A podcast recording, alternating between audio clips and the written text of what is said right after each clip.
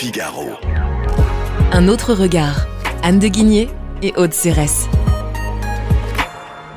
Bonjour Anne de Guigné. Bonjour Aude Cérès. Dans votre ouvrage, ils se sont si souvent trompés aux éditions du Rocher. Vous analysez 10 erreurs économiques à travers les siècles. Nous avons vu la semaine dernière Dioclétien. Cet ouvrage nous rappelle que les phénomènes économiques que nous vivons aujourd'hui ne sont pas nouveaux. Et dans le deuxième chapitre de votre ouvrage, vous nous emmenez à Venise au XIIIe siècle en 1297, l'aristocratie vénitienne prend une décision qui va avoir de lourdes conséquences. Racontez-nous. Oui, déjà, il faut se mettre dans le contexte de l'époque pour bien comprendre cette décision. Donc, on est en pleine Europe médiévale, avec partout des royaumes plus ou moins puissants.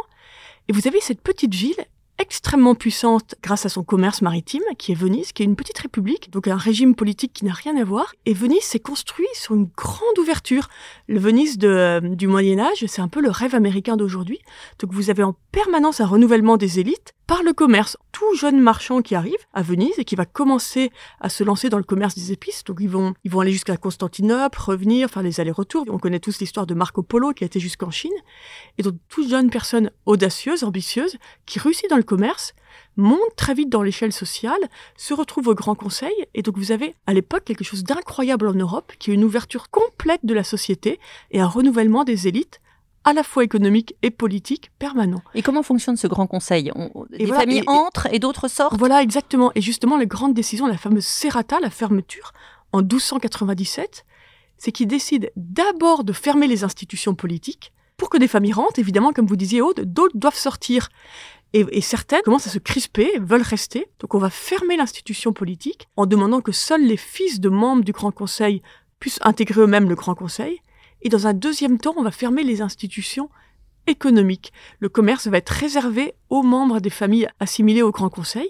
Donc voilà, fermeture en deux étapes, c'est très pensé. Donc c'est vraiment l'anti-Schumpeter, vous avez en permanence du renouvellement des structeurs. Donc là, le côté créateur s'arrête et Venise, peu à peu, va rester évidemment une ville magnifique, une grande puissance, mais va peu à peu perdre toute son influence économique et devient le magnifique musée qu'on connaît aujourd'hui. Donc c'est très impressionnant. Vous avez cette décision de fermer. Quelle est la réaction euh, donc des, des, des marchands, des familles euh, entrepreneuriales, on dirait aujourd'hui? Quelle est leur réaction? Ils partent ailleurs, ils partent développer d'autres villes, Envers. Ah oui, bah, c'est euh, c'est très clair. C'est un peu plus tard au, au XIVe siècle le commerce est réservé à un certain nombre de familles, bah, tous ceux qui ne font pas partie de ces familles n'ont plus accès en fait aux meilleures routes de Venise et ils n'ont plus accès aux bateaux de l'Arsenal. Donc ils s'en vont, donc ils vont développer en effet Anvers, qui devient une des, plus, grandes villes européennes. Et voilà, et c'est vraiment partie du, du, déclin de Venise. Vous avez des stats incroyables qui viennent des registres de la ville. Vous aviez à un moment donné, vous aviez 60% de nouvelles familles chaque année sur les inscrits de ces personnes qui, qui partaient vers Constantinople pour le commerce. Et une fois que l'interdiction est passée, au 14e, vous avez 0% de nouvelles familles, enfin aucune nouvelle famille, donc c'est vraiment voilà entre soi. Donc les familles qui restent à Venise, ces grandes familles évidemment s'enrichissent beaucoup. D'ailleurs, pour nous les touristes, c'est merveilleux, c'est toutes les fameuses villas palladiennes qui viennent de ces familles qui sont restées, qui ont le monopole du commerce. Par contre, Venise va peu à peu se referme. Donc au-delà de ces belles constructions, et les jeunes entrepreneurs partent ailleurs, ils ont compris qu'ils n'ont plus de débouchés à Venise. Est-ce qu'il y a des phénomènes comparables dans l'histoire d'autres, d'autres civilisations, euh, en Europe notamment, qui vous font penser à cette serrata Ah bah peut-être pas en Europe, mais je vais penser à la Chine. La Chine, vous savez, qui était vraiment un Eldorado pour les, les, entrepreneurs ces derniers temps. Et on voit que le Parti communiste, depuis deux ans, a un peu repris la main.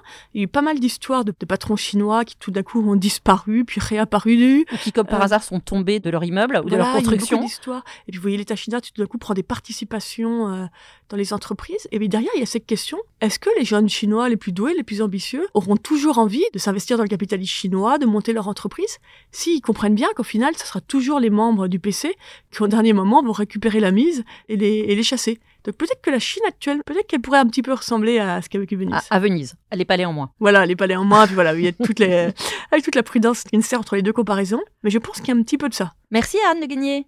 Merci je rappelle que votre ouvrage Ils se sont si souvent trompés est paru. Il est passionnant aux éditions du Rocher. Merci. À bientôt.